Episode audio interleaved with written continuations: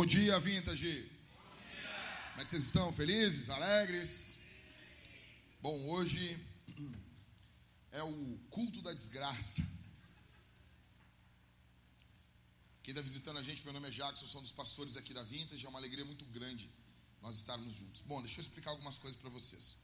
Ah, o que eu vou falar aqui, basicamente, vem de vem das trincheiras da Vintage? Então, isso aqui é uma grande indireta, ou uma direta. Ah, isso aqui aconteceu numa reunião de, de presbitério aqui da igreja, os pastores. Nós estávamos conversando, resolvendo problemas, né? Resolvendo muitos problemas, porque a igreja às vezes é um grande hospício, aonde os loucos estão tentando tomar a chave e, o, e o domínio do hospício. As igrejas muitas vezes são assim. E nós estávamos numa reunião assim, e, e, e o Michael trazendo os problemas, o Deu, o Daniel e o, e o Ever tentando resolver, tipo, quebrando a cabeça. Aí teve uma hora, eu disse, cara, que desgraça isso, cara. Só desgraça. Olha, não tem condição, velho. Eu falei, falei pra eles, uma hora eu vou chegar no púlpito da vida com uma metralhadora dando um tiro para cima, cara. E mandando fechar as portas. Eu não sei o que fazer mais. E daí eu disse assim, cara, eu vou fazer, eu vou fazer um sermão. Nós vamos fazer um culto. Isso era final do ano passado. Nós vamos fazer um culto da desgraça no início do ano, cara. Não tem as igrejas que fazem o, o, o, ah, sete domingos para sete meses, doze, doze dias para 14 minutos. Eu não sei. O pessoal faz um negocinho assim. Ah, vamos fazer 12 cultos para cada mês. Nós vamos profetizar. Vou... Então, cara, nós vamos fazer assim hoje, mas vamos fazer invertido. Do mundo invertido. O culto da desgraça, cara. É o culto da desgraça. Esse aqui eu quero dizer para vocês. Ele vai ser o sermão mais honesto que eu já preguei na Vintage. Eu não vou tomar água hoje. Eu vou tomar Monster enquanto eu prego. Então eu tô eu tô no veneno aqui, cara. Tá? Então, cara, não tem pastor que prega tomando energético, né, cara? Então assim, eu vou falar eu vou falar tudo, cara está entalado na garganta dos pastores. Tem, tem pessoas aqui que são muito boas, uma bênção, que não deveriam ouvir, mas tu faz parte da igreja, cara. É, junto. Talvez nem tudo vai servir para você. Só quero dizer uma coisa: eu vou te ofender. Eu vou te ofender. Por quê? Porque vocês perturbam um montão, cara. Tem que ter uma vez por ano um troço desse. Eu tô rindo de nervoso, cara. Bom, vamos lá. Para introdução do negócio aqui, ponto zero. Nós precisamos decidir entre as bênçãos ou a desgraça. A gente tem que decidir. O pessoal que é arminiano gosta disso aí, né? Então hoje é o seu culto. Se você é da Armênia, hoje é o seu culto. Vamos lá. Deuteronômio capítulo 30, do verso 19 ao 20. Hoje, tomo o céu e a terra por testemunhas contra vocês que lhes propus a vida e a morte, a bênção e a maldição. Escolham, pois, a vida para que vivam, vocês e os seus descendentes, amando o Senhor seu Deus, dando ouvidos à sua voz e apegando-se a Ele, pois disso depende a vida e a longevidade de vocês. Escolham a vida para que habitem na terra que o Senhor, sob juramento, prometeu dar aos pais de vocês: Abraão, Isaac e Jacó.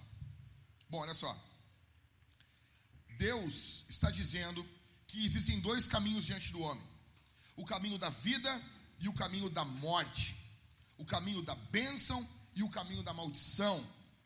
Mas ele não apenas propõe isso para o homem, ele também diz para o homem, como um pai: escolhe o caminho bom, escolhe o caminho da bênção.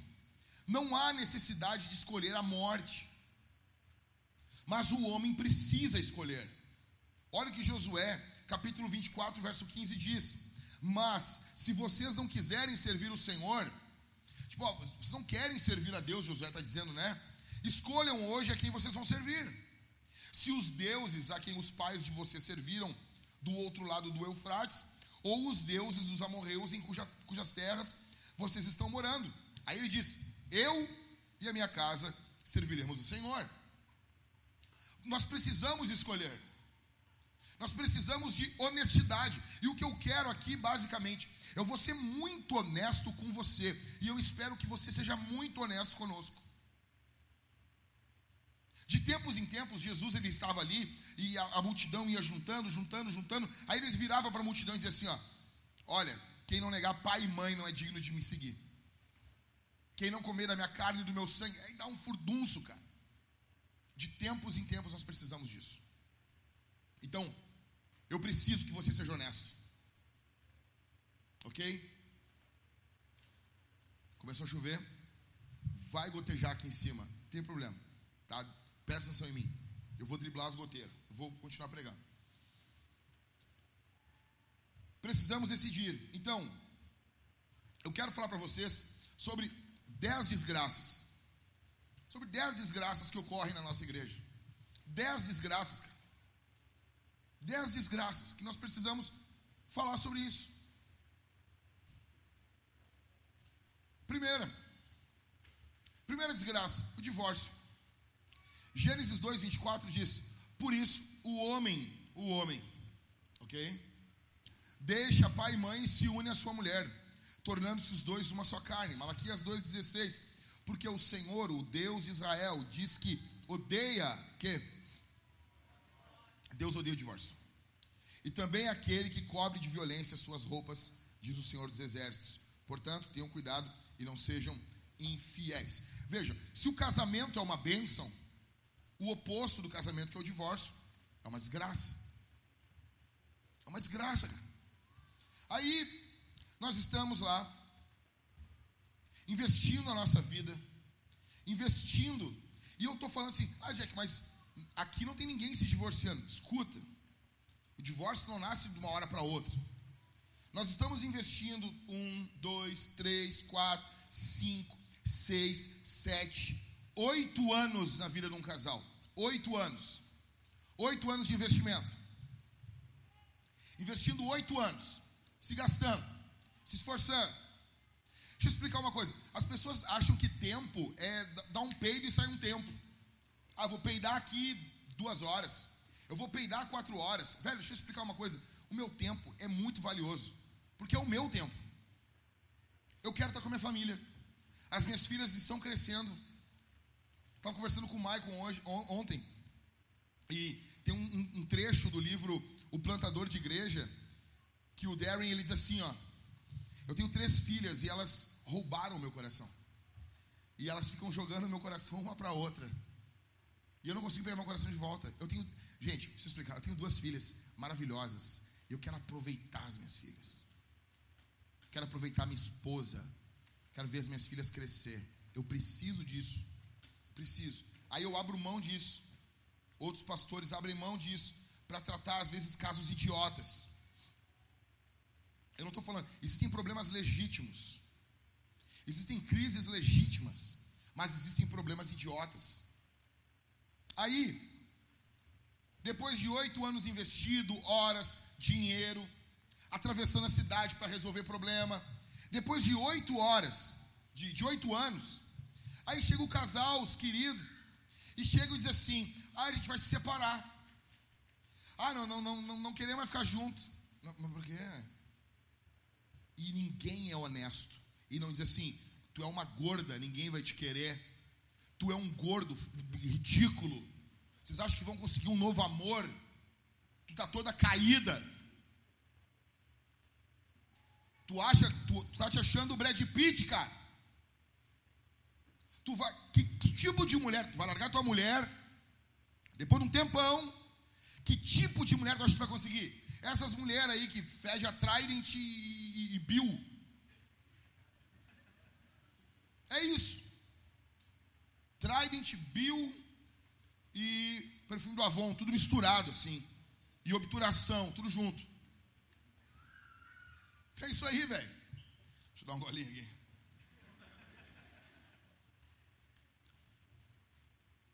Aí, ninguém diz.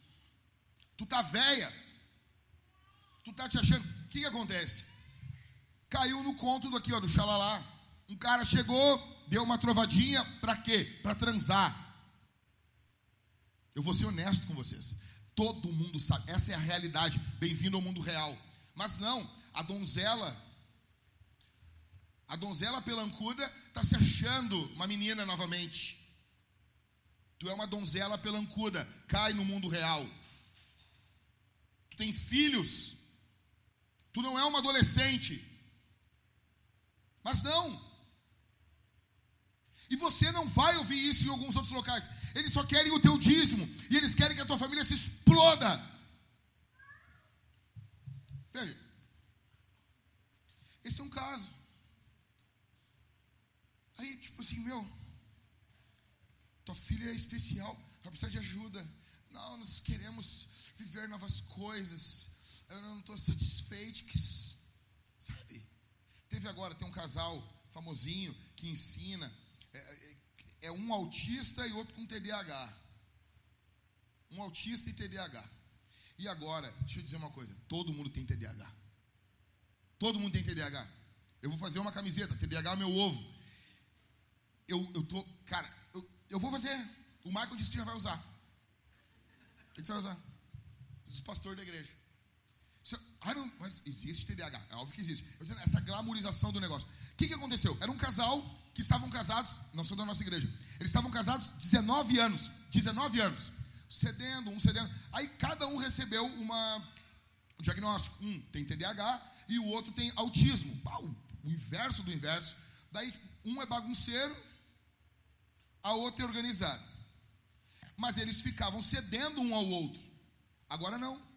Não, eu sou bagunceiro porque eu sou, tenho TDAH, ou tenho um pequeno grau de autismo, eu não sei qual dos dois. Mas assim, é que eu tenho, eu tenho, eu tenho agora uma coisa que comprove, que tipo, anule a minha responsabilidade. E daí eu vi eles falando, eles dizendo que eles passaram a não abrir mão de mais nada nenhum dos dois. E eles separaram. Mas imagina isso. A porcaria de um, de um diagnóstico, fazendo com que você não não ceda mais para o seu cônjuge. Eu estou arrotando aqui, cara. Que droga.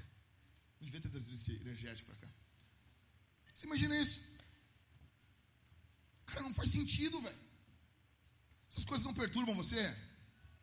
Você olha isso, só que tem uma glamorização em volta disso. Não, é um, é um diagnóstico, veja bem. Cara, olha só, se o diagnóstico que o médico te der te impedir de morrer pela tua mulher e você, minha irmã, de submeter o teu marido, joga no lixo esse, esse diagnóstico.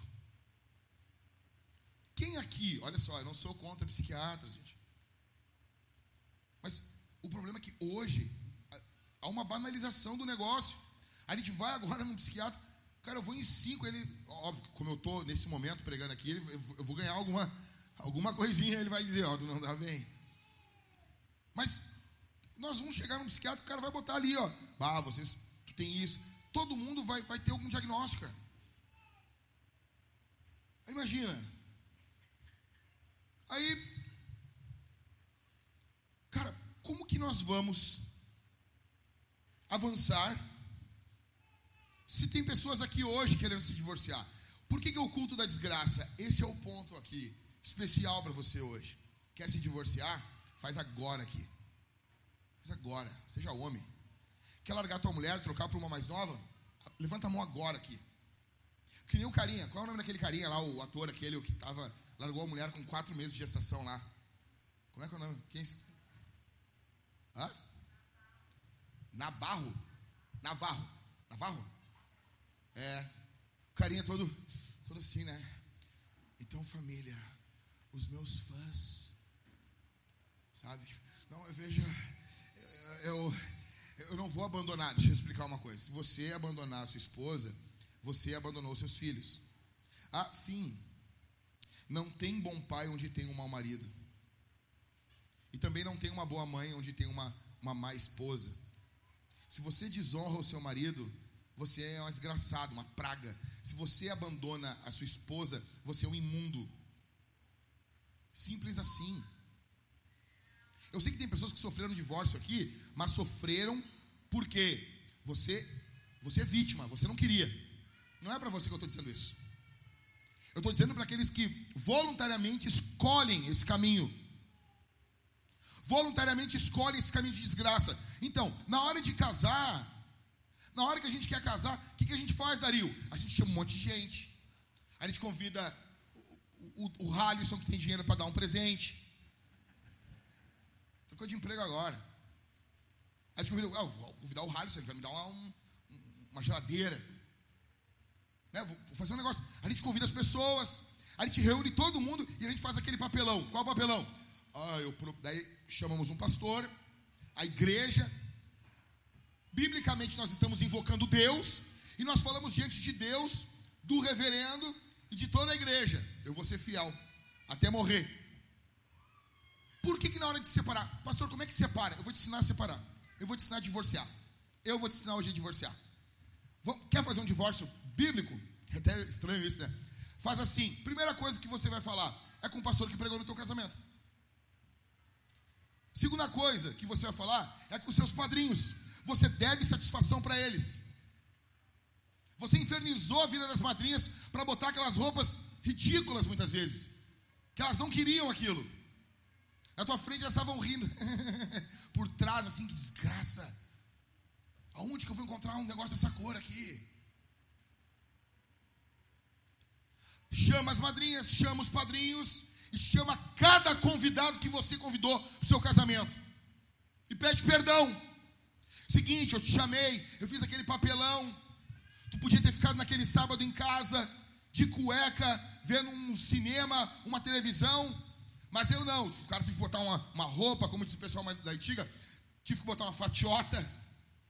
Uma droga. Fui, preguei no casamento. Ah, tu pregou no meu casamento. Ou, ou tu veio no meu casamento. Agora, nos casamentos de hoje em dia, tu ainda pagou para comer no meu casamento. Para depois de, um, de uma discussãozinha eu largar fora no casamento. Tu tem que pedir perdão para essas pessoas. Mas a nossa cultura faz o quê? A nossa cultura diz o seguinte: ninguém se mete em briga de marido e mulher. É por isso que acontecem as mortes. Todo mundo que foi no casamento, todo mundo que foi no casamento tem o direito de se meter na tua vida. No teu casamento. Se tu estiver caminhando em direção ao divórcio. Todo mundo que foi no teu casamento, que tu convidou, tem o direito, tem o dever, na verdade, de se meter na tua vida, no teu casamento, se tu, com tuas atitudes esdrúxulas, trouxas, imbecis, você está caminhando em direção ao divórcio. A pergunta é: tem alguém aqui hoje que quer se divorciar? Não vem me procurar depois. Não vem procurar os pastores depois. Fala agora aqui. Na hora de dizer que ama, pedir noivado, pedir, faz tudo na frente de todo mundo. Ah, se ajoelha, faz. Levanta agora aqui, machão.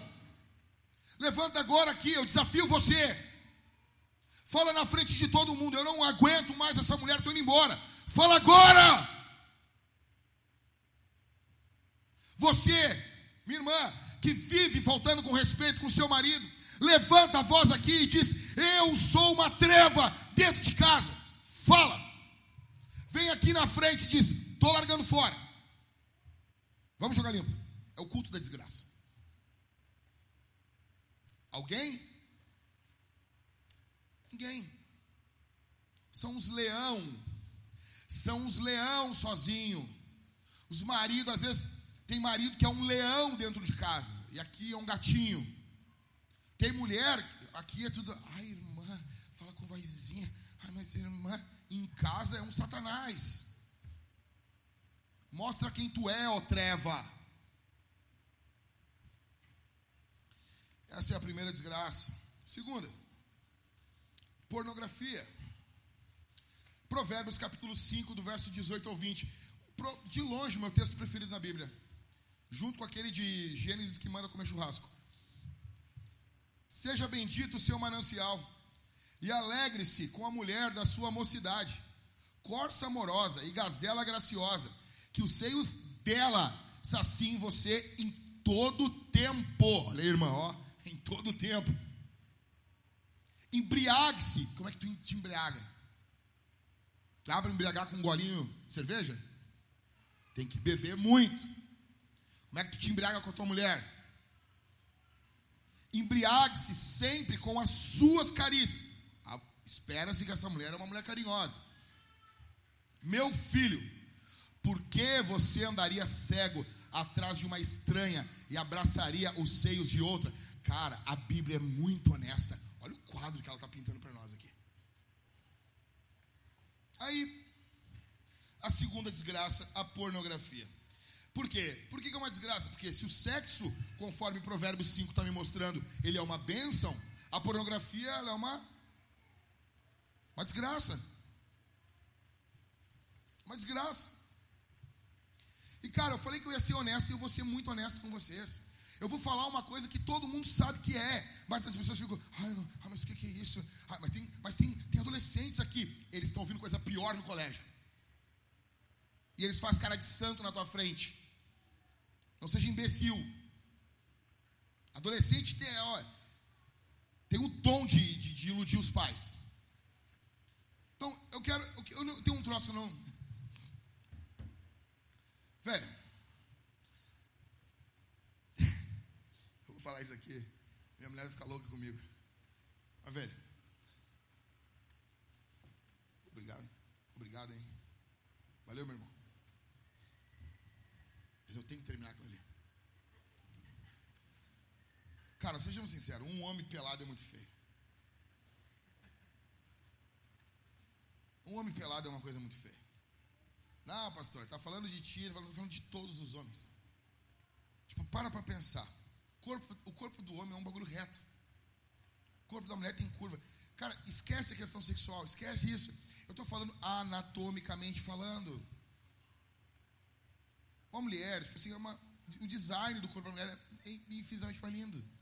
O órgão genital do homem é um bagulho estranho, cara. Um bagulho para fora do corpo. Pendurado, assim. É um. Ah, pastor, tá falando isso? Sério? Tu vai entender onde eu quero chegar. Falei ontem em Canoas. O pessoal disse que esse cara é louco, meu.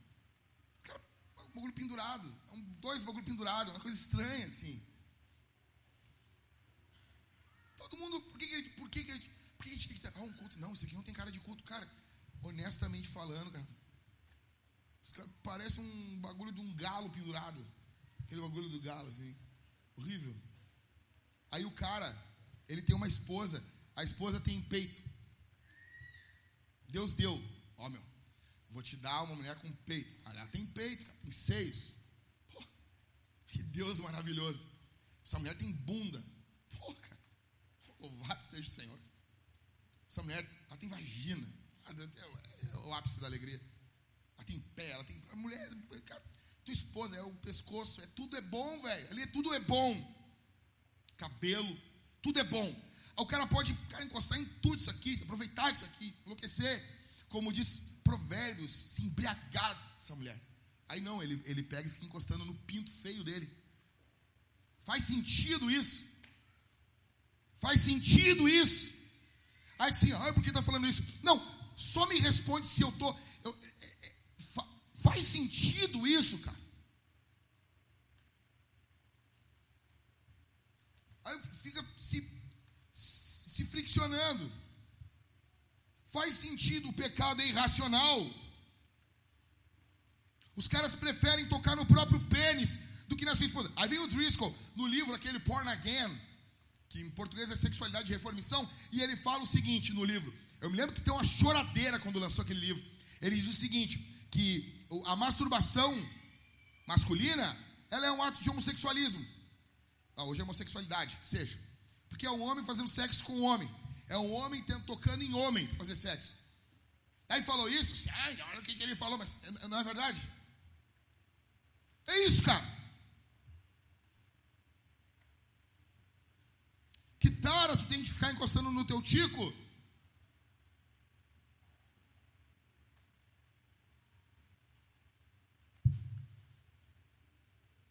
Mas dá tempo ainda de tu sair do culto e pegar, agora de tarde, uma igreja falando sobre as características de uma família feliz. Todo mundo na igreja fingindo que essas coisas não existem. Você vai lá, eles vão adorar receber você. Aquelas, sabe, eles vão adorar receber você. Todo mundo perfeito nessas igrejas. Então eu quero dizer para você aqui, eu quero abrir aqui, eu quero abrir, eu quero abrir, é o culto da desgraça. Tu quer te matar te masturbando? Cara, tu quer quer afinar o teu pinto te masturbando, vem aqui na frente, aqui, machão. E fala assim: não quero minha mulher mais. Eu quero ficar olhando a porcaria de uma tela. Vem aqui, meu. Levanta a mão. Tô indo embora, Jack. Tô seguindo o caminho do espancamento do palhaço. Vai!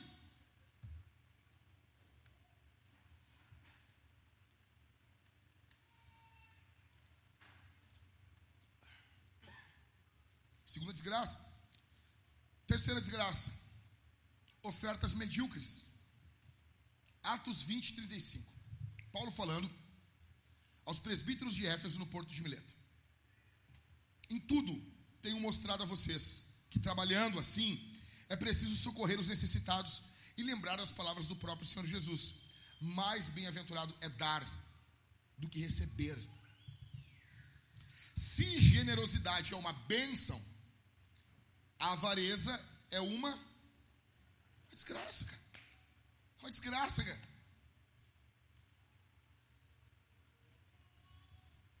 Como que os cristãos gastam seu dinheiro? Algumas pesquisas de alguns institutos americanos, elas mostram o seguinte: cristãos gastam mais com chicletes do que com missões. Gastam mais com refrigerantes e balas do que com missões gastam mais com produtos de beleza do que com missões. Em quarto, gastam mais com comidas supérfluas, iFood, do que com missões. Quinto, gastam mais com animais de estimação do que com missões. Sexto, gastam mais com roupas de etiqueta do que com missões. Escute isso aqui: um aparelho eletrodoméstico que um cristão compra, ele costuma ter um custo maior do que a sua oferta para missões em cinco anos. Cinco anos. Os cristãos, eles doam para missões menos do que uma Coca-Cola diária. O valor de uma Coca-Cola por dia. E depois, esses mesmos cristãos, eles chegam na igreja e têm a cara de pau de falar o quê? Ai, esses pastores da prosperidade são apegados ao dinheiro. E tu é o quê, cara? E tu é o quê? Não, os caras vêm, o que tem de gente reclamando de dízimo. Aí eles vêm, cara, assim, não, o dízimo. Não, porque eu, eu nunca vi ninguém brigar contra o dízimo querendo dar 20%, 30%. Todo mundo que vê o dízimo, ele não é do. O dízimo, pastor, ele não é neotestamentário. Não é? Sério? Sério mesmo que não é? E agora? Daí não vale. Não, não vale. Pá, cara, e, e, tá, então a gente tem um problema também. O que? Não tem nenhum texto no Novo Testamento falando que é proibido sexo com animal. Só tem no Antigo. Como é que faz agora? Hã? Tu entendeu? Tu tem que ir para Levítico para falar contra o sexo com animal, contra a zoofilia. Tu não tem nenhum texto, não, não tem, não tem, não. Eu já li bastante, não tem, não tem. Como é que faz? Dá para vovó abrir a Bíblia no Salmo 91, falando que aquele que habita no esconderijo do Altíssimo, a sombra do Onipotente descansará? Ou, como é do Antigo Testamento, não, não, o cara não descansa mais a sombra do Onipotente mais. Descansa ou não descansa? É no Antigo Testamento, o Senhor ele continua sendo nosso pastor ou ah, não, não é mais? Porque isso é no Antigo Testamento. O Senhor era o meu pastor. Agora, e vai me faltar tudo agora. Ridículo, cara. Porque esse argumento vem com base na avareza. O que, que leva pessoas de fora da nossa igreja a ofertarem valores altos na nossa igreja? No ano passado, quando nós recebemos uma oferta do, do Driscoll de 100 mil reais. Que, que, da onde vem isso, cara? Por que, que tem pessoas de fora que são extremamente generosas, cara? E aqui dentro, cara, aqui no Rio Grande do Sul, a gente tem que manivelar, manivelar, manivelar. Se esforçar, é tudo difícil, difícil, difícil, cara. Tudo. Por quê, cara? Olha o que diz Marcos capítulo 12, verso 41. Jesus sentou-se em frente ao cofre das ofertas. E ele observava a multidão colocando dinheiro ali. Ele ficava sentado ali, meu. Imagina isso, cara. Jesus sentado, as pessoas trazendo dinheiro, ele olhava na cara das pessoas. E olhava assim, olhando e botar, botar dinheiro ali. Olha o que diz o texto. E observava a multidão que colocava dinheiro ali. Muitos ricos depositavam ali muito dinheiro. Por quê? Para uma grande visão, nós precisamos de uma grande provisão.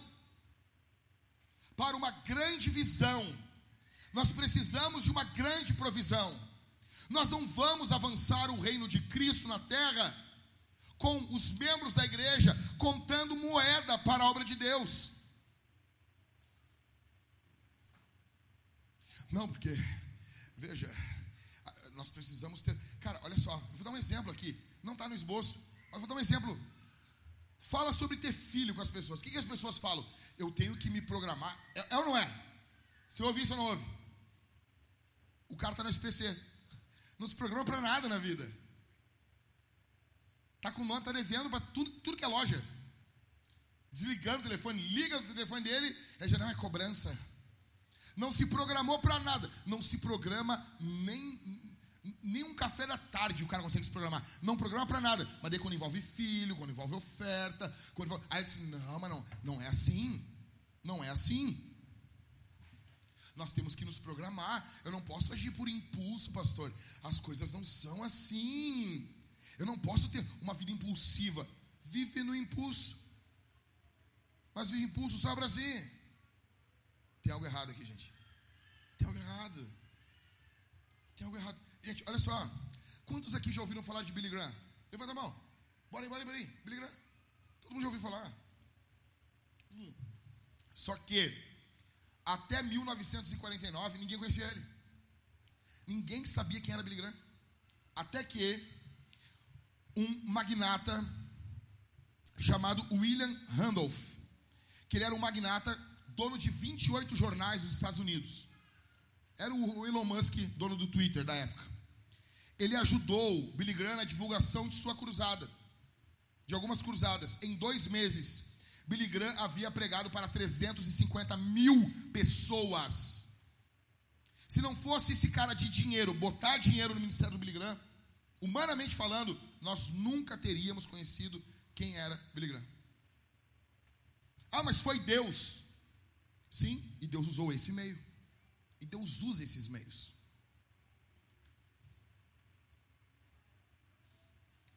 Pastor, e aí? Tu quer ser um avarento? Quer ser um muquirana, mão fechada, com a obra de Deus? Levanta a mão aqui, por favor. Levanta a mão e diz assim, pastor, eu, eu, eu não concordo ficar doando dinheiro para a igreja, para a missão, para enriquecer, pastor, eu não concordo com isso aí. Levanta a mão aqui, meu, e segue tua vida, cara. Seja honesto, é o culto da desgraça. Admite essa desgraça da tua vida e, e segue a tua vida. Em quarto, quarta desgraça, homem abusador. 1 Pedro 3,7. Maridos, quem é que está falando aqui? Quem é que está falando? Quem é que está falando aqui esse texto aqui? Qual apóstolo que é? O apóstolo da espada, velho. O cara arregaçou a orelha do Malcolm. E vocês acham que ele mirou a orelhinha do Malcolm? Ah, vou arrancar a orelhinha dele. Só isso já seria muito psicopata. Né? Não, cara, ele, ele ia dar-lhe uma espadada apostólica no meio da, do melão do Malcolm. E o Malcolm desviou aqui, porque o Malcolm não tinha uma cabeça que nem a minha. Cara, esse, esse pastor que andava armado, esse, esse apóstolo armado, ele começa dizendo: Maridos, vocês igualmente vivam a vida comum do lar com discernimento, com entendimento. Homem, homem, olha para mim. Deus chama você a viver a vida da sua casa, com a sua mulherzinha, com entendimento. O problema é que muitos homens vivem, vivem a lavonte, vivem uma vida louca dentro de casa. Discernimento, cara. Dando o que à esposa? O que à esposa? Palavra honra quer dizer peso, importância a tua mulher precisa ser a coisa, a pessoa mais importante desse mundo. Por exemplo, eu estou aqui hoje, sou pastor, amo vocês. Se tiver toda a igreja desse lado aqui, e tiver a minha esposa desse lado, e vier um cara assim, Jack, mato todo mundo ou mato tua mulher? Eu mata todo mundo. Simples. Que, por quê? Porque eu estou dando honra à minha esposa, ela é mais importante. Aí diz, não, mano, para mim não, mas para mim é, cara. Você dá honra à sua esposa. Um exemplo, no meu celular, o nome da minha esposa fica no topo no WhatsApp. A minha esposa está aqui hoje, mas em Canoas, quando eu prego, por exemplo, quando eu estou saindo do púlpito, eu, por exemplo, meu telefone, ele está aqui com a tela ligada. Eu deixo a tela ligada na hora da pregação para eu poder ficar vendo o tempo aqui no cronômetro enquanto eu estou pregando. Você sempre vai ver eu pegando meu telefone aqui no púlpito. Eu vou desligar a tela. Vou botar de novo ali o tempo da tela para 30 segundos. E eu vou abrir bem rápido o WhatsApp e olhar se está tudo bem em casa. Quando eu não estou em casa com a minha esposa. Saber se ela não me chamou. Saber se precisa de alguma coisa. Ah, pastor, no culto tu faz isso. É porque é minha mulher. Ela é importante.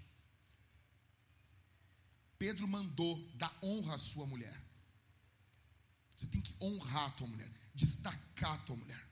A tua mulher tem que ser destacada para você, cara. Dando honra à mulher por ser a parte mais frágil, cara. Mais frágil. Velho, tu não trata a mulher que nem um amigão, cara.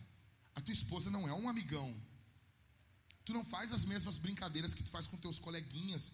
Ela não é um amigão teu, cara. Ah, ela pode ter um jeito meio molecona, mas ela não é. Ela é uma mulher. E ela é mais frágil. Se você. Se você. Se você se acha machão por intimidar a sua esposa.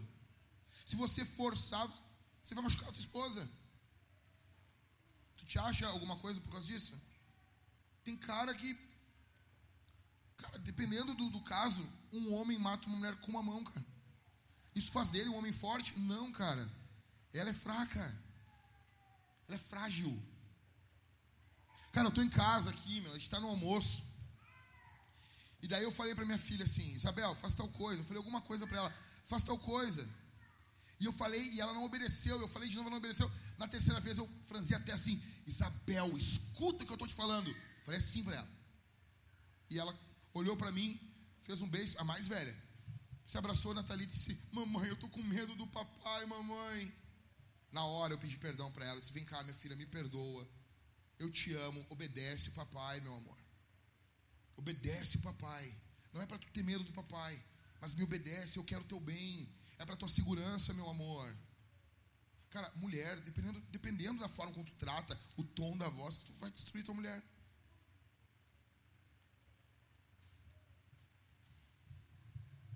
Por ser a parte mais frágil e ser coerdeira da mesma graça da vida. Agindo assim, as orações de vocês não são interrompidas. Opa, opa, opa, Pedro, como assim? Me explica isso aí, Pedro. Só largou assim e saiu caminhando, apóstolo. Volta aqui, fala isso aí para nós. Da onde isso aí? Ele é apóstolo, cara. Ele sabia. E não tem esse texto para mulher. Esse texto não tem a versão feminina dele na Bíblia. Sabe por que, que talvez você está ficando duro o teu coração? Porque talvez não é falta de oração. Você tem tratado a tua mulher muito mal. Você não tem honrado a tua esposa. E você vai ficando frio no espírito. Por quê? Você depende dos meios de graça para ser um homem avivado. Mas você tem desonrado a sua esposa. Logo, a tua oração é interrompida. Deus não ouve mais. É a mesma coisa. Eu sou aqui, eu, tô, eu tenho as minhas filhas. Daí, quando a Isabel casar lá com seus 35 anos. Ah, e o meu genro fizer alguma coisa para minha filha, fizer uma maldade para ela, tratar ela mal, ele não tem como chegar no outro dia pedindo um empréstimo para mim para comprar um carro. Não, ele, não vai, ele não vai ser o genrão, legalzão, meu filhão, filhão adotado. Não. O que, que eu vou fazer? Eu vou resistir a ele. Eu vou caçar ele. É isso. Você acha que você vai desonrar uma filha de Deus e Deus vai aplaudir você? Mas não. Eu fico imaginando como é que não estão as outras igrejas. Aqui a gente pega pesado pra caramba. E a gente ouve uns negócios aqui que eu. Peraí, cara. Tem que estar tá mandando membro da igreja, casal, ir na polícia. Tu quer empurrar a tua mulher, tu quer, tu quer usar o teu corpo para intimidar a tua mulher. Tu acha que chegar assim, ó, chegar em cima dela assim. Cara, Ela vai ter medo, óbvio. Isso faz de você o quê? Um, um bonzão? Faz isso com um homem, cara. Chega aí, meu. Escute, Deus sempre defende os indefesos. Mulher que está aqui, não defenda o teu marido. Não defenda, teu marido te ameaçou? Não defende. Isso não é honra. Está te ameaçando? Exponha ele hoje. Teu marido está te ameaçando? Exponha ele hoje. Quer ser um abusador? Joga limpo. Hoje é o culto da desgraça. Vem aqui na frente, abre o peito e diz: Eu sou um abusador. Eu sou um covarde. Faço isso com mulher. Vem, cara, joga limpo. Quinta desgraça. Mulher insubmissa. Ah, ah, será que dá para falar para as mulheres? Hum.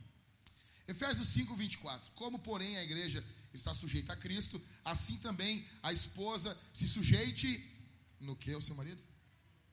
Hã? Como é que é? No que? Em tudo, olha só. Ah, pastor, me submeto ao meu marido. Ah, em que área, pastor? Aí Paulo vem. Em tudo. Tudo do grego, tudo. Pastor, mas, mas a Bíblia tem exceções? Óbvio. Quais? Pecado. Se teu, se teu marido mandar tu pecar, daí tu vai para o texto de Atos. Melhor obedecer a Deus que os homens. Se teu marido, em segundo lugar, ordenar algo que atente contra a tua, contra a tua integridade física, você vai resistir. Por quê? Porque a função dele é proteger a tua integridade física. Então ele está pervertendo a liderança dele. em terceiro, primeiro, pecado. Segundo, integridade física. Em terceiro, crime. Se teu marido mandar você cometer algum crime, o resto, obedece. E o marido, e daí a ordem para o marido é: não abusa. E aí dá para falar sobre isso? Porque, deixa eu explicar. Esse tipo de mulher que Paulo está combatendo aqui, ela adora homem bananão. E tem aqui homem banana também. E a minha função a partir de hoje vai ser caçar os abusadores e empoderar os bananas. Eu tenho um ódio de homem banana, velho. Porque tem homem, tem homem abusado, mas tem homem banana, cara. Espera aí, rapaz. Espera aí. Tem mulher, cara, que é que nem uma goteira, manipuladora, fica manipulando. Eu, eu já falei isso aqui, eu estou resolvendo um caso aqui da igreja aqui. Um casal discutindo a mulher. Quando o casal discutia, a mulher dizia: Eu vou embora, eu vou voltar para minha terra. aí, eles, aí eles tiveram uma péssima ideia. Eles me chamaram.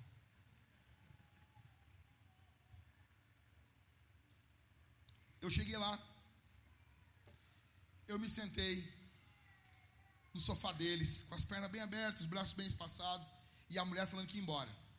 E o cara ali todo, todo, todo cagãozinho, não vou embora, meu amor, eu prometo que eu vou melhorar, Arix. E vai, eu, eu, eu lembrei.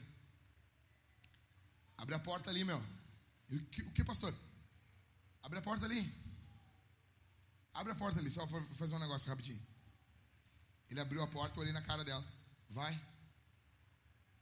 Vai. E ela, não, eu não sei o que.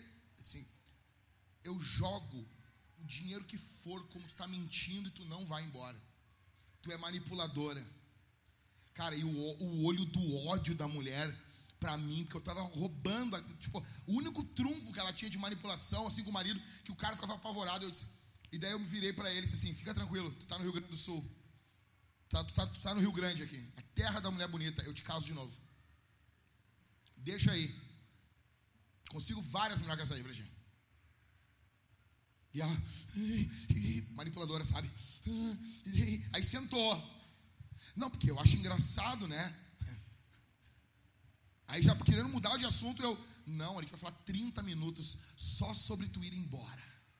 Nós não vamos mudar de assunto.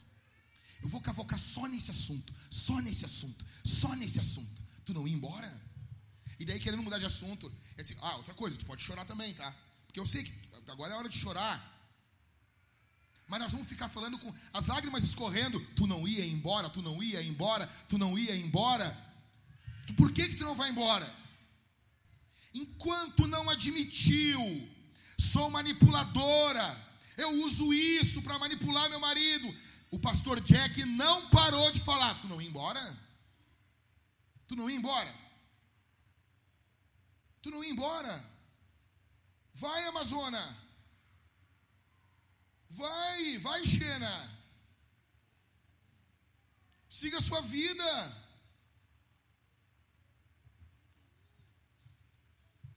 Isso não dá, velho. Não tem condição. Quer ser insubmissa? Você é insubmissa, manipuladora, treva do inferno. Vem aqui na frente, aqui hoje. Levanta a mão e Eu sou uma treva. Eu manipulo meu marido. Se essa desgraça, pouco sexo ou sexo mal feito. 1 Coríntios capítulo 7, do verso 3 ao verso 5. Que o marido conceda à esposa o que lhe é devido.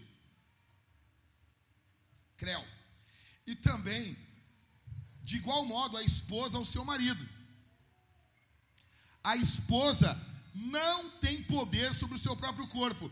Vai na URGS e fala isso aqui bem alto. Só para só eu ver um negócio aqui, rapidão aqui. A esposa não tem poder sobre o seu próprio corpo, e sim o marido. Mas Paulo, eu amo Paulo, cara.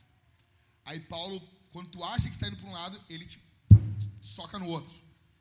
E também, de igual modo, o marido não tem poder sobre o seu próprio corpo, e sim a esposa. Não se privem um ao outro. Aqui é sexo. Aqui é, ó, tchaca-tchaca na buchaca.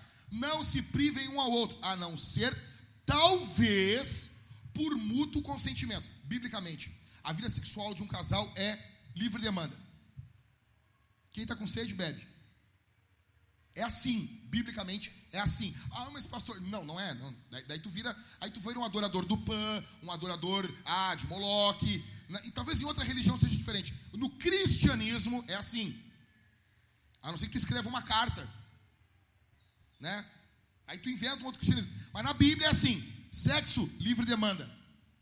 Quem tem mais fome, come mais. Quem tem mais sede, bebe mais. É assim. Ok? Aí Paulo diz assim: não se privem. Ó, livre demanda. A não ser, talvez, olha o jeito que Paulo fala. Talvez por mútuo consentimento. Ou seja, os dois têm que concordar. Se um tiver assim, não, hoje vai ter festa. Hoje nós vamos, nós vamos botar para quebrar hoje. Então tá bom, né? Você que manda a não ser por mútuo consentimento. E ainda que tenha mútuo consentimento, Paulo diz que é por algum tempo. Se os dois concordassem, não teremos sexo a vida toda. Não tem, isso, é, isso não é bíblico. Ok? Isso é errado. É por algum tempo e para um fim. Olha como é específico que Paulo fala. Os dois têm que concordar, tem que ser por um curto período de tempo e tem que ser para orar. Só. Só isso. Depois, ó, retoma rápido a vida conjugal para que Satanás não tente vocês por não terem domínio próprio. Bom, vamos lá. Vamos lá. Cara, se o bom sexo ele é uma bênção, a falta do bom sexo é o quê? Uma desgraça, cara. Aí nós estamos aconselhando, não está mais entre nós, mas estamos aconselhando o casal, casal novo, e conselhando, e pai, pai, quando vê, quanto tempo vocês estão sem fazer sexo? Um ano e três meses um ano e três meses. Um ano, cara, me mata. Não, me mata. Não me mata. Se minha mulher, me mata, me mata. Sabe, o Jack se enforcou. Matou, acabou, a vida perdeu o sentido. Não tem mais. Cara, um ano e três meses. Eu olhei na cara do cara, meu. E na minha mente começou a tocar I see you again. Fiquei com dó do cara. Eu queria queria, queria dizer assim, bah, cara, um ano e três meses. Mulher ruim. Mulher ruim, cara. Que desgraça, cara. É engraçado, sabe, no primeiro momento, mas tu para para pensar. É que se tu não pensar com a mente pornificada, tu pensar em tudo que Deus projetou que o sexo deva ser dentro do casamento, tu vê como tem gente ruim, cara. Gente ruim, cara. Cara, e daí vem, e daí vem. Cara, o que eu não suporto, olha aqui, olha aqui. O que eu não suporto é os papinhos depois que caso. Cara, porque antes de casar, ah, mas é um fogo. Ah, antes de casar, parece um morcego, não sabe onde começa um e termina o outro. Sabe, dois loucos e não sei o que, e qualquer coisinha estão se pegando, e não sei o que. Aí casa, velho. É lençol com furo. Eu não consigo entender isso. Aí a mulher, a mulher chega assim, cara, chegou uma mulher uma vez para mim e disse assim: "Ah, pastor, eu, eu não gosto de sexo". Eu olhei para cara dela. Então por que que tu casou, cara? Não, ah, mas, mas e quem casa virgem? Mas tu já sabia nos feromônios do negócio ali. Tu sabia se tu ia gostar ou não. Não, cara, não casa. Tem mulher que casa e diz assim: "Ai, eu só eu só tenho uma coisa para te dizer, depois de casado. Eu só tenho uma coisa para te falar. Eu não gosto de sexo, mas tudo o resto eu gosto. Sobrou o quê, meu? O meu, no Brasil, deixa eu dizer uma coisa, escuta isso aqui, ó. Não é brincadeira. No Brasil tem anulação de casamento até seis meses. Se não tem ato sexual, não teve casamento consumado. Tem que anular o casamento. Tem que anular. Uma coisa é doença. Daí o cara pega o pior exemplo para querer constituir uma regra. É uma exceção, velho. É uma exceção. Então, e outra coisa, o que eu me mordo, velho, é que não é só o lado agora, as mulheres dizendo não. Tá os homens dizendo não para as mulheres agora, velho. A Thalita e eu estávamos aconselhando um casal, não é da Vintage isso aqui. Aconselhando, a mulher pegou, botou uma roupa, uns negócios muito loucos e subiu em cima da mesa. Tu tá rindo de triste, cara, porque tu não é casado. Ou aqui no rindo aqui. Rapaz, Deus te abençoe ter uma mulher assim, meu. Tá louco? Isso é uma benção. Louco, rapaz. A mulher botou a roupa do Batman lá, né? Os bagulhos lá, tá louco, meu. Isso é só festa aqui. Vou orar por ti, tu vai ver, tu vai conseguir. Tá louco? Eu falando aqui, os casados chegam a escorrer uma lágrima no cara. Ah, por que, que a minha não é assim? É sempre assim, meu. É sempre, é sempre trocado os negócios. E, meu, a guria chorando. Dava, Dava dó da guria. A guria chorando, dizendo que o marido dela chegou dentro de casa e disse: Eu disse, ah, tô cansado. Não, nem vem, nem vem. Como é que desce em cima da mesa depois? Eu nunca fui, eu nunca fui pintado pro estádio, Esmeraldino, porque eu ficava pensando, mas se o Grêmio perder, meu, eu vou estar com essa cara pintada para casa.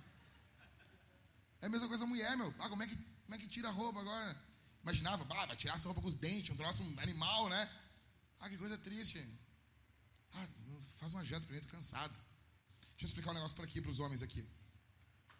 Cara, nenhum homem fica traumatizado quando a mulher diz não para o homem for fato. Não, isso não tem. Não, não vem com esse papo assim, ah, eu me sinto desvalorizado. Ah, porque ela não me quer. Não, o homem vai e fica tentando, ele fica tentando, ele fica tentando. Fica cutucando, vamos lá, vamos lá, vamos lá, vamos lá. Ele vai tentar. A tenteada é livre. Agora, deixa eu dizer uma coisa, não é o inverso, não é verdade. Quando você diz não para sua esposa, você pode destruir o coração dela. Ah, pastor, mas eu não, veja bem, eu, eu não, negócio não levanta, eu tô, tô, Cara, vai no médico, cara. Eu tava andando de carro, indo para Canoas. Não, eu não tava indo para Canoas. Na sexta-feira eu tô dirigindo de carro, aí tava ouvindo a Rádio Grenal e entrou as propagandas de uma farmácia. E o cara falou, Viagra, 10 comprimidos a 6 reais. Eu disse, cara, 6 reais para dar um sorriso, velho. Não, 60 centavos. Não tem, não tem, não, não tem. Cara, vai no. no, no como é que é. Ô, cadê. Como é que é o nome daquele aquele negócio?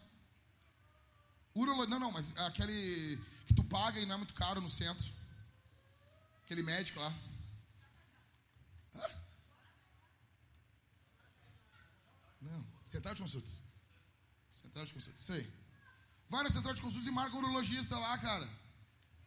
Cara, questão sexual é, é fluxo sanguíneo. Fluxo sanguíneo, é isso? Daqui a pouco tu tá com, com, com as. Né? Cuidar isso aí, né? Uh, né? Pô, perigoso. Te esforça. Aí o que me irrita é que o cara não, não dá sexo pra mulher, mas fora de casa ele é um galanzão. Ele, ele vai no. passa no. Assim, no supermercado, ele já muda a voz, ele modula a voz para falar com a guriazinha do caixa. Oi, tudo bem? E aí? É, tudo bem, né? Em casa não fala assim, meu. Em casa não tem essa vozinha, não tem. Por quê, velho? Mulher, a versão feminina disso qual é? É aquelas mulheres com a cara, batendo foto na internet com cara de gripada.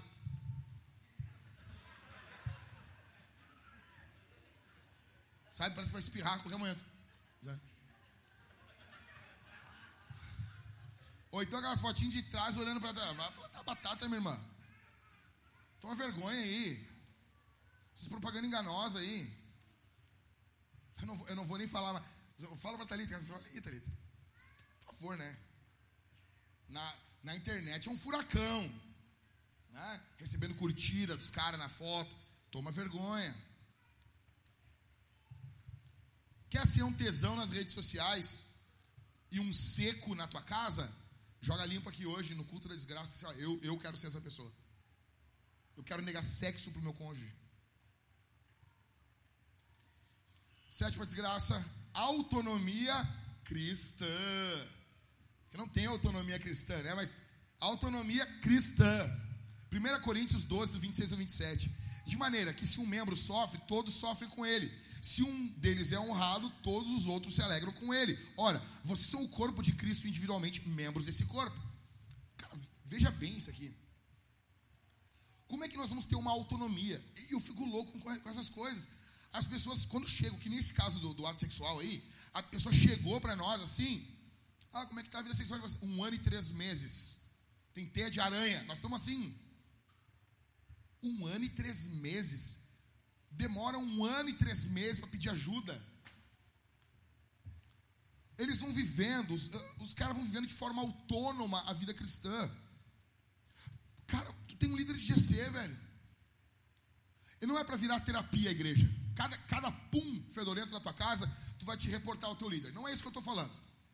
Mas existem coisas pontuais da tua vida. E daí as pessoas chegam para nós quando não tem mais o que fazer. Sabe? Chegam para nós assim, não tem mais o que fazer. Pessoas que vivem e convivem com pecados e não buscam ajuda. Aí eu te pergunto, o que que faz? O que que faz? Ah, então estamos tratando um caso. Não estão mais entre nós também, dá para falar. Eu não vou citar nomes, eu vou só citar como, como Paulo fazia nas suas cartas. Aí estamos tratando um caso. A mulher acusou o marido de estuprar o filho deles. Barbado, não, barbado ser pastor. Tu, tu fala com os irmãos, te alegra, trata um caso de acusação de estupro, é uma coisa tranquila. Coisa tranquila. Aí, chama, chamaram o Maico. Graças a Deus, o Michael não chegou patrolando. O Michael chegou na casa dos dois, estava o cara no chão brincando com o filho. O Michael chegou em cima assim: Ô oh, meu, tu fez alguma maldade pro teu filho? A mulher não tinha falado nada nem pro marido, que ela estava acusando ele. Olha só. O Michael chegou em cima. Em cima. Imagina, cara, se fosse no mundo. O Michael com calma, o cara não, o cara começou a chorar. Não, não, não, nunca, não, jamais. A mulher dizendo que fez, ele dizendo que não fez. O que, que, que o pastor faz um negócio desse? Velho, vamos tudo para a delegacia. Foram para a delegacia. Que da igreja que da igreja. Tá? Aí, a vintage era para ser igreja, meu. Assim, ó, maior dedicação dos membros. Porque os pastores trabalham muito aqui, velho. Os líderes de GC trabalham muito aqui. Levaram o Piá no, na delegacia, fez aquele exame lá, fez um, um perito, analisou o menininho. E ele disse assim: tá tudo normal com ele. Esse vermelhinho na bunda dele aqui é assa, tá, tá assado. Tomou muito suco cítrico essa semana, normal. E o cara estava falando. O cara chorava, dizia: Essa semana ele tomou muito suco, e chorando desesperado. E aí? Aí eu vou te fazer uma pergunta aqui. Que eu, como pastor, estou lutando até agora. Falei com a Thalita, nós estamos, nós estamos discutindo em casa. Não de brigar, mas a gente está discutindo. Porque, para mim, cara, as palavras elas têm um uso. Palavra tem um uso. Então, assim, para mim, a palavra vagabunda, ela, ela tem que ser usada em algum momento da vida. A não ser que tu é da filosofia da, da, da Maria do Rosário. Mas assim, uma mulher que acusa o cara, dá um falso testemunho de um bagulho grave desse, é o quê? O que, que eu uso? Termo eu uso para um troço desse? Hã?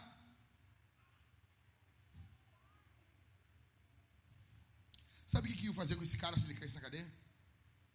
20 caras iam segurar as mãos e os pés dele, abertos. Um cara viria com uma bota e chutaria os testículos dele durante uma hora. Iam destruir o órgão genital dele. Depois iam penetrar ele, iam transar com ele, iam quebrar os dentes dele, para que ele não arranhasse o pênis dos caras enquanto fazia sexo oral nos presos. Ele ia pegar AIDS e iam acabar com a vida desse cara por causa de uma falsa acusação de uma desgraçada. Se eu pego pesado com o homem abusador, eu vou falar o que para uma mulher dessa? Eu entrei na sala tratar esse caso, eu nem olhava na cara da mulher. Eu olhei na cara do cara e disse assim: ó, Tu, meu velho, pega todo o teu dinheiro, todo o teu dinheiro, investe tudo num advogado furioso. Ele tem um laudo lá. E daí, quando a mulher chegou em casa, sabe, sabe como é que a mulher fez? Desculpa, pediu desculpa, cara. Pediu desculpa. Velho, eu já pedi perdão para minha mulher de joelho, que eu gritei com ela. Eu acho que se eu acusasse a minha mulher de um negócio desse, e, e caísse em mim, cara, eu não sei, eu acho que eu ia morrer chorando no chão, atirado, pedindo perdão, me perdoa. E aí? Aí eu olhei pro cara e disse assim: pega todo o teu dinheiro, tira o empréstimo no banco, contrata o melhor advogado e arranca o teu filho da mão dessa louca. Falei na, mão, na, na cara da mulher. A mulher, ah, tu é louca, tu é uma desgraçada, imunda, podre. Por quê? Porque se fosse o homem, dava para falar assim com ele? Hã? Quando foi o caso do carinha aqui da igreja, os membros sabem, o que, que a gente fez? Cadeia e pegar pesado com o cara. Por que, que quando é com a mulher é diferente? Porque biblicamente, você deve sofrer a pena daquilo que você acusa a pessoa. Porque o falso testemunho, o nono mandamento, ele é algo seríssimo. Seríssimo para Deus. É seríssimo. Eu sei que pode estar muito pesado o sermão para você, mas essa é a vida real. Chega em casa e ouve um pouquinho lá um sermão do Rodolfo, o sermão lá do De Leonardo, entendeu? Falando que você é especial para dar uma esparejada para você. Só que essa aqui é a vida real. E aí? Faz o quê?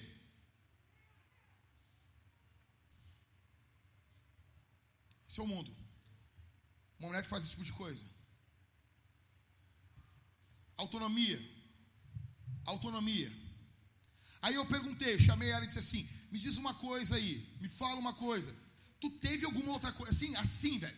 Teve algum outro sinal? Tipo, tu viu alto, teu marido pelado com teu filho, ah, passando a pingola, fazendo alguma coisa. Perguntei assim, pomba. Nós estamos diante de uma coisa gravíssima.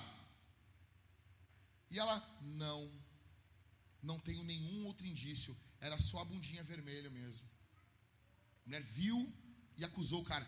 Homens que estão aqui, homens que estão aqui, me, me escutem.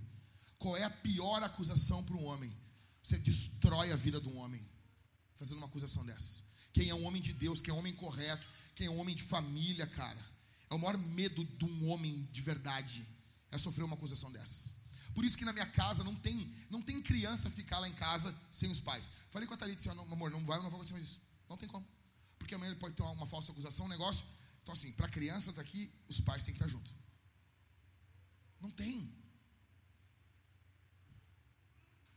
Autonomia, vive. Aí quando estoura a porcaria, eles chamam. Caminhando para o final. Isso aqui é uns 10% do que a gente passa. Oitavo. Ausência de líderes ou líderes fracos. Efésios 4:11. E ele mesmo, quem? Ele, ele quem? Quem? É, Senhor, Deus, é, Senhor Jesus, ele mesmo concedeu, ele doou uns para apóstolos, outros para profetas, outros para evangelistas e outros para pastores e mestres. Ou seja, velho, olha aqui, olha aqui. Ele deu. Cadê esse cara aqui da igreja? Cadê os apóstolos daqui? Cadê os mestres? Por que, que vocês não se levantam? Por que, que vocês são tão vagabundo? A gente tem esses caras. A Bíblia está dizendo que ele deu. Eu acredito. Mas eu olho para a Bíblia e a Bíblia diz, bah, ele deu, ó, ele deu. Daí eu olho para aqui, para a igreja, aqui, cadê? Só tem, só tem uma coisa. A Bíblia está mentindo, ou os homens aqui da igreja estão se escondendo. Qual dos dois será que é? Será que Jesus se enganou? Aqui está dizendo que ele deu, né, Dani? E eu olho para a igreja e não acho esses caras. Cadê os caras que têm o dom do ensino para estudar a Bíblia? Para ficar em cima dos livros 8, de 8 a 10 horas, lendo, ajudando.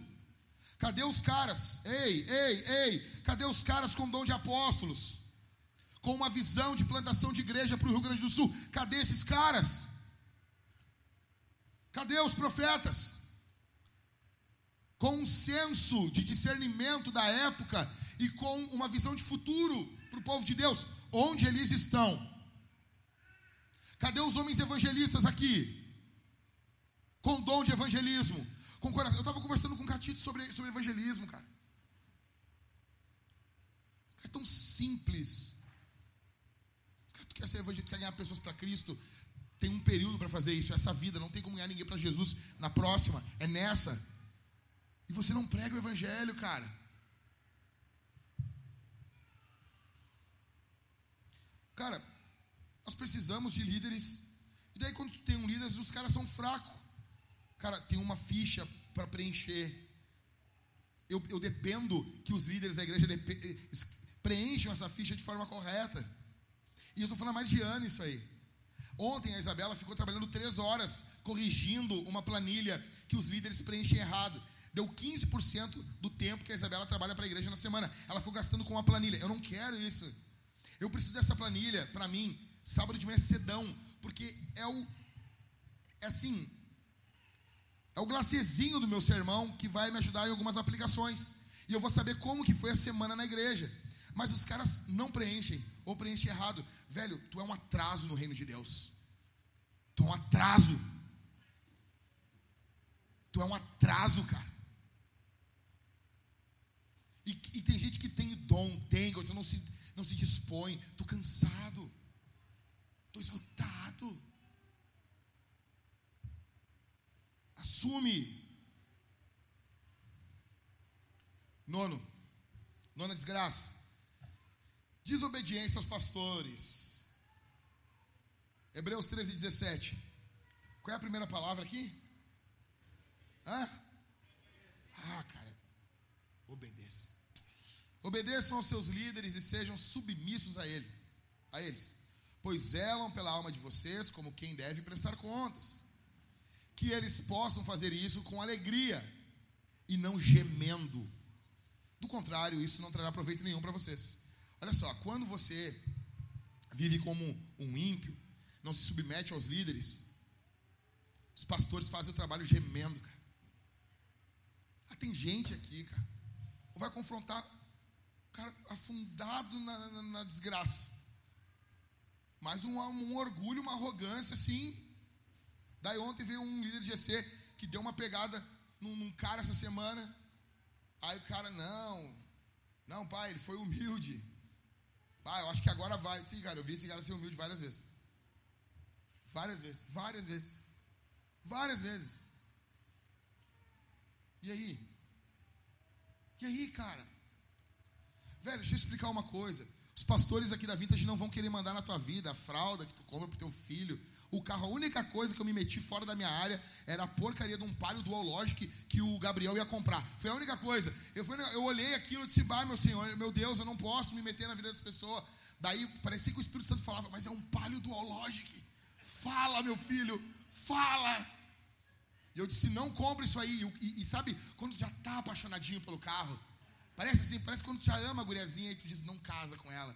O bah, foi uma guerra mediúnica. Eu falava com o Gabriel, não vai, Gabriel. E o Gabriel, bah, o Gabriel começou a trazer vários bagulho, vários negócios. Não, mas, mas, mas será que dá? Sabe, agora vai ser diferente.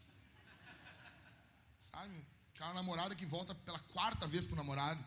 Ele mudou, papai. Eu disse, cara, por favor, só isso que eu me meti fora, fora da minha área. Eu não quero saber, meu. O, carro que tu compra. Pô, cadê o Matheus? Cadê o Matheus? O Matheus tá aqui, o Matheus comprou um carro de enchente, eu não falei nada. Tava lá a marca, a marca de barro do painel, eu frio na minha, na minha área, cada um, cada um, cara. Nunca funcionou o velocímetro, tranquilo. E tá tudo bem. Tá tudo bem. Agora, duológico não, Matheus. Duológico não, passou, eu não consegui vencer.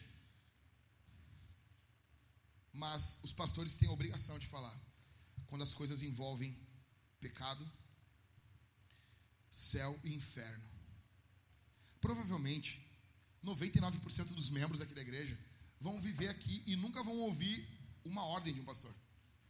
Acho que nós fizemos isso pouquíssimas vezes na vintage. Eu posso citar um caso que a gente viveu aqui. Casal congregava no início da igreja. Alguns aqui já conhecem essa história. Congregavam aqui, e daqui a pouco o cara chegou para mim muito honesto e disse assim: Pastor, eu estou quase comendo a minha colega de trabalho. Assim, largou nos meus peitos, assim. Por dentro eu fiquei assim: ah, Cara honesto. Cara honesto. Cara... Isso é uma marca de um homem santo, do homem sancto. Ok? Mas eu não vou aplaudir o cara por fora, né? Ah, que legal, bar, vem cá, vamos estourar uma champanhe. Não. Ele falou isso aí, e eu, como assim, velho? Ele, cara, ô pastor, eu estou te falando real, eu não quero fazer isso aí, não quero trair minha mulher, casado, não quero trair minha mulher, mas, cara, a, a mulher tá mandando indireta, tá querendo que a gente vá pro motel na hora do almoço, babá, babá. Falando assim, cara, a guria tava agredindo ele. E o irmão tava cedendo, caindo nos contos, no conto da Dalila, da Dalila. Sabe? Começou a semana falando o sangue de Jesus tem poder. No segundo dia era o sangue de Jesus. No terceiro era o sangue. Já estava no. Oh. Aí eu olhei na cara dele e disse assim: ó, presta atenção no que tu vai fazer. Era um sábado. Tua empresa está aberta agora? Tá. Tu vai pegar tua moto agora. Agora. Tu vai subir nessa moto e tu vai até a tua empresa. E tu vai pedir demissão agora. Eu estou te mandando fazer isso. A Bíblia manda tu me obedecer. Eu nunca peguei essa carta. Tu vai fazer isso agora. O que, que o cara fez? O que, que ele fez? Ele foi falar com a mulher. O pastor falou para eu pedir demissão. O que, que a mulher fez? A mulher ficou ofendida porque o marido teve atração sexual por uma outra mulher. Minha irmã, teu marido já teve atração sexual por outra mulher. Todo mundo já aconteceu isso. Todo mundo. E até a mulher também. Tá? Para com isso. Não vive que nem uma criança. mundo real. Como que lida com o mundo real? O mundo real é assim. Não é saudável para um homem viver em um ambiente aonde uma mulher fica agredindo ele. O que, que foi que o José fez? Ele teve que correr porque a Bíblia manda resistir ao diabo, mas manda fugir da mulher. É para tu ter noção de como é que é o negócio. Tiago fala: resiste o diabo, ele vai fugir de ti. E a mulher, a Bíblia manda: ó, vaza, filho. Você é pior que o diabo. Isso aí é a, a luta. Tu não vai conseguir. E o cara, o que, que aconteceu? A mulher ficou ofendida, tive que eu falar com a mulher e não sei o que. E eu falando, ó, oh, mas essa é a vida real, filho, acorda, vamos. E não adiantou e não adiantou. Ele não pediu demissão, começou a esfriar. Dois, três meses, já não fazia o culto, já não orava. Tu já sabe o que está acontecendo. Aí ele chegou para mim, pastor, nós vamos trocar de igreja, pastor. Nós vamos para uma igreja mais perto da nossa casa. Na transferência, até agora não estão congregando. Se traíram. Ele traiu ela, ela traiu ele, foi uma desgraça. Ela tentou voltar para a nossa igreja e não conseguiu, porque a Bíblia diz que existem sete demônios a mais, sete vezes mais de demônios sobre um desviado. Você acha que vai se desviar hoje? E nada, daqui a seis meses eu volto. Meu tio ficou 30 anos. 30 anos! Numa vez que ele saiu para ficar seis meses fora da igreja. Isso é sério. Quer ser um rebelde? Quer ser um ímpio? Não, não quer obedecer aos pastores? Joga limpo aqui então. Último. Último. Última desgraça. Crentes que acham que ganhamos uma grande sugestão. Mateus 28, 19 e 20. Portanto, vão e façam discípulos de todas as nações. Como é que a gente faz esses discípulos? Como é que a gente faz? Hã? Hã? Ó, o velho falando. Hã? O próprio texto mostra. A resposta está sempre no texto, tá? Portanto, vão e façam discípulos de todas as nações. Como é que faz isso? Batizando-os em nome do Pai, do Filho e do Espírito Santo, ensinando-os a guardar as coisas que tenho ordenado a vocês. E eis que estou com vocês todos os dias até o fim dos tempos. Bom, olha, olha só isso aqui. Olha só. Isso é chamado na teologia de a grande co. A grande co. Não é a grande sugestão. Existem pessoas aqui dentro da vinda que acham que isso é uma sugestão. Existem pessoas aqui na vinda que acham que isso, nosso, o nosso nível de leitura bíblica, presença nos cultos, presença nos GCs é altíssimo. O nosso nível de pregação do evangelho durante a semana é o nível mais baixo de tudo que a gente mede aqui na igreja. 70 e poucos por cento leram a Bíblia toda esse ano que passou. Se contar os membros que estavam aqui há um ano, 80 e poucos por cento, quase 90% leram a Bíblia toda. Presença nos cultos, 90 e poucos por cento. Presença nos GCs, torno disso, um pouquinho mais. Pregação do Evangelho, evangelismo, 60%. A cada 10 vintagianos, quatro não falam de Jesus. A cada 10 crentes aqui da nossa igreja, quatro não falam de Jesus durante a semana. Você acha que tem uma sugestão? Você acha que Jesus deu uma sugestão para você? Jesus deu para você uma comissão. Ele deu uma mesa para você. Pensa agora na mesa da tua casa. É para tu convidar pessoas não cristãs para ouvir o evangelho ali dentro. No mínimo, no mínimo do mínimo, a cada dez jantares, se der, tem que ter não cristão na tua casa. Você tem que convidar pessoas não cristãs. Nós avisamos na nossa reunião, estou encerrando aqui. Nós avisamos no nosso dia da visão, nós estamos pivotando canoas, fechando canoas. Ontem foi o último culto em canoas. Por quê? Angar, a igreja que é a nossa igreja filha, ali em Lajeado. Nós investimos na Angar, começamos doando dois mil reais por mês. Você imagina isso? Dois mil reais por mês. Faz nada com esse dinheiro. Estou falando que a gente plantou uma igreja com dois mil reais. Você tem noção disso? Não é o dinheiro, cara. Tu tem que encontrar um cara com dom apostólico. Chamamos. Aí esse dinheiro depois subiu para 2,200, 2,500 e agora ele está em 2,800. 2,800. O Everton é um desgraçado mesmo, né? Veio subir para 3 mil, né, Leandro? O bagulho 2,800 e encerra agora, em fevereiro. Dois anos. Nós ofertamos na Hangar 33.600 reais. Eles arrecadaram, nesse tempo de igreja, 80.285 reais. Eles multiplicaram isso. O dinheiro é um termômetro. O dinheiro não é o centro da missão, mas ele é um bom termômetro. Lá em Canoas, nós gastamos 142 mil reais Todo esse tempo que nós estamos lá, entre montagem, preparação do local e aluguéis, 142 mil reais. Todo esse tempo que nós estamos lá, isso dá 4,23 vezes mais do que nós gastamos na Angar. Na Angar teve 19 batismos de não cristãos. Em Canoas nós tivemos um. Um. Eu cometi um grande erro de não colocar um presbítero ali. Mas nós não tínhamos ninguém formado com o dom pastoral para assumir uma igreja que mora em Canoas.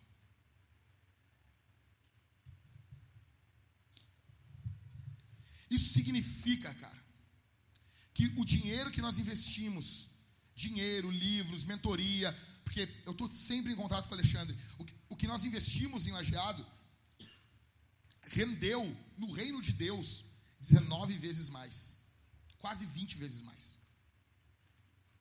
Se Deus permitir, final do ano, nós enviaremos, se Deus permitir, nós enviaremos o Dani para plantar uma igreja em Sapiranga, não uma vintage, uma igreja filha.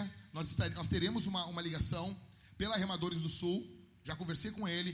Todas as igrejas que plantarmos, elas vão plantar igrejas também. Nós enviaremos o pastor Maicon para plantar uma igreja em Novo Hamburgo. Expliquei no dia da visão aqui. Final do ano, nós faremos isso querendo o Senhor. Nós vamos fazer isso. Só que, isso aqui não cair no nosso coração, acabou.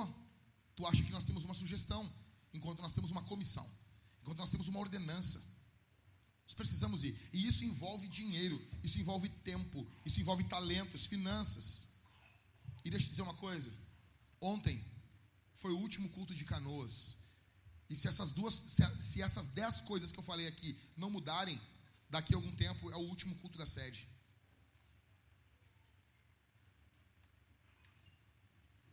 Ontem foi o último culto de canoas. Se, e se isso aqui que eu falei não mudar, essas dez coisas matam uma igreja.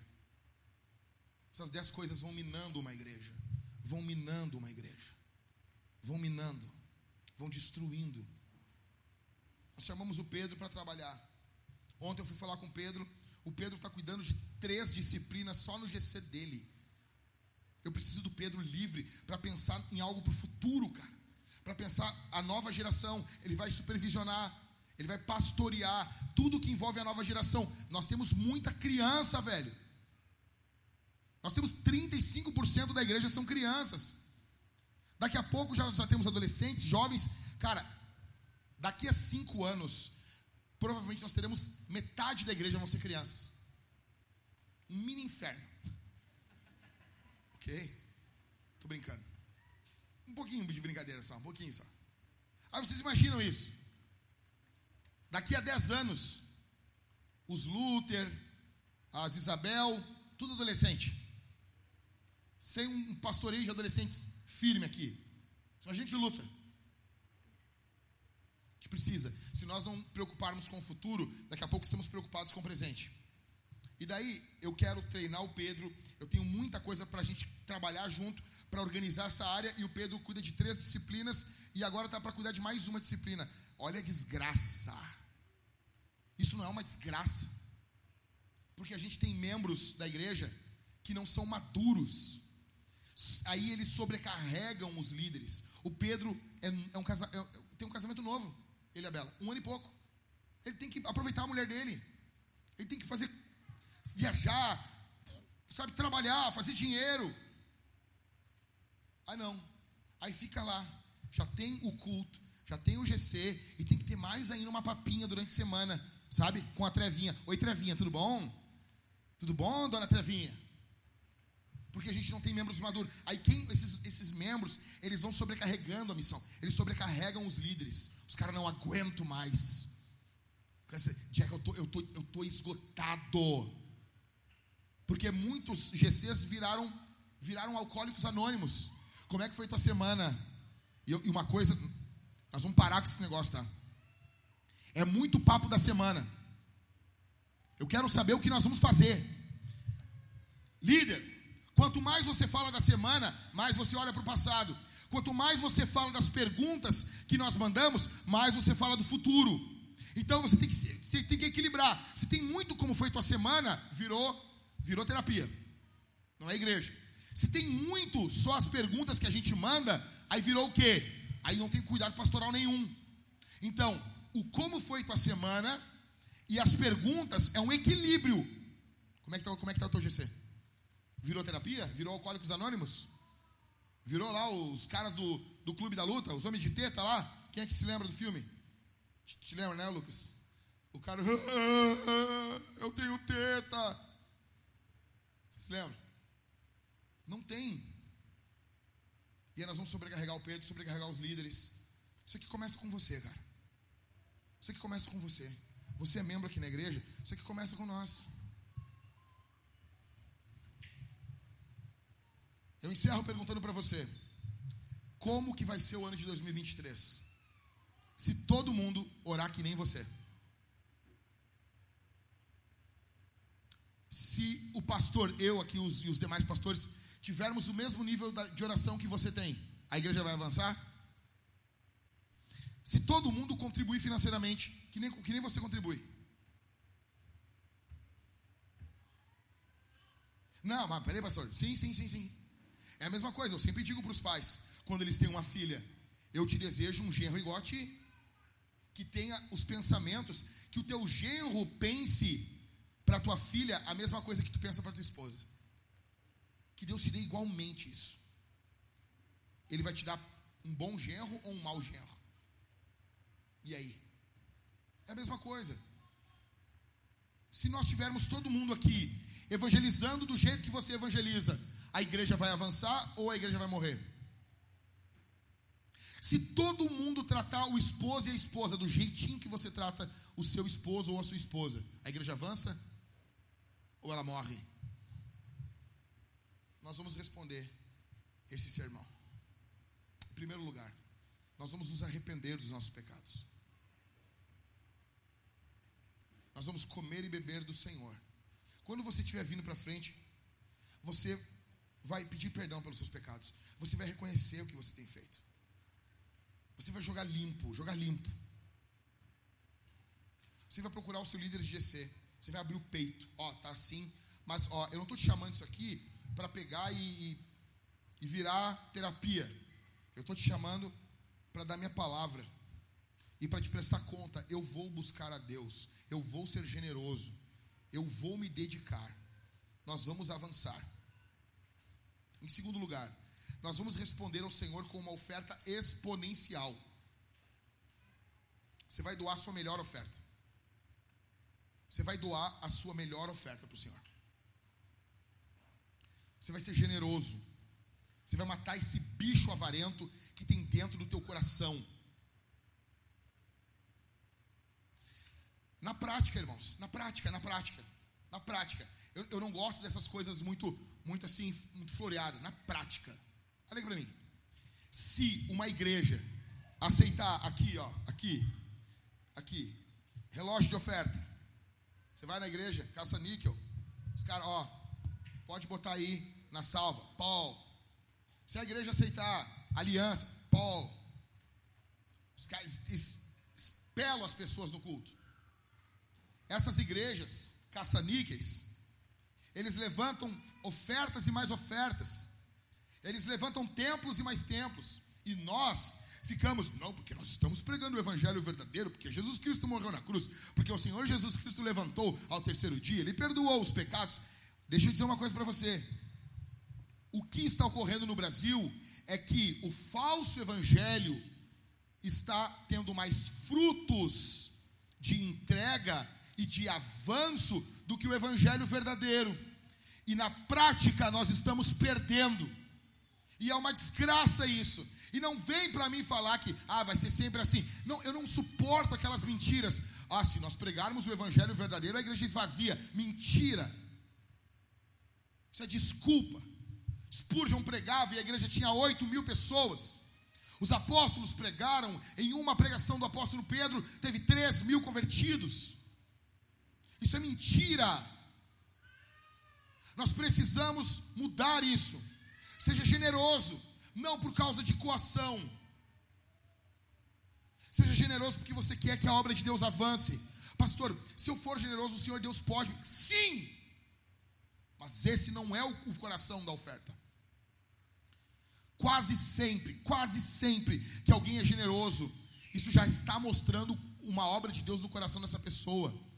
E normalmente o Senhor Deus vai abençoando financeiramente essa pessoa, abençoando, abençoando, porque Deus quer que essa coisa se reparta. Só que essa, essa não pode ser a tua motivação. A tua motivação tem que ser para o reino de Deus avançar. Seja generoso. Nós vamos ofertar no Pix ou ali atrás da maquininha. Nós temos o Aquino, nós temos o Dé ali atrás com a maquininha.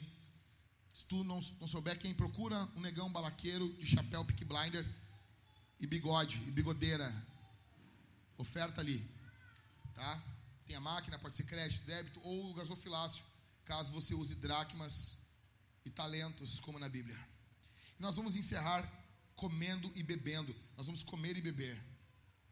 Quando a banda começar a cantar, você vai cantar, você vai ficar de pé e você vai vir à frente e você vai comer e beber de Jesus cálice bronze, vinho, cálice dourado, suco. Você vai pegar o pão e mergulhar ali e vai estar comendo do Senhor e bebendo do Senhor. Só participa desse momento aqueles que congregam em alguma igreja.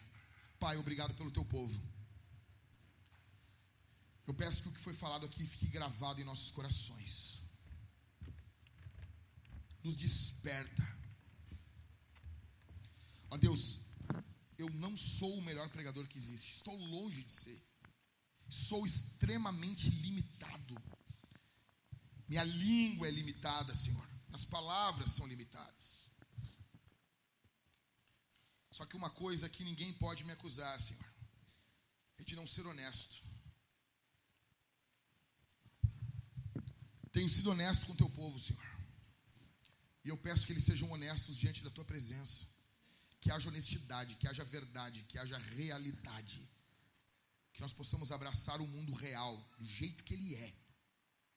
Em nome de Jesus. Em nome de Jesus. Nos desperta e que esse ano seja um ano poderosíssimo no espírito para a glória e para a honra do teu nome. Para a glória e para a honra do teu nome. Em nome de Jesus. Bendito seja o nome de Jesus.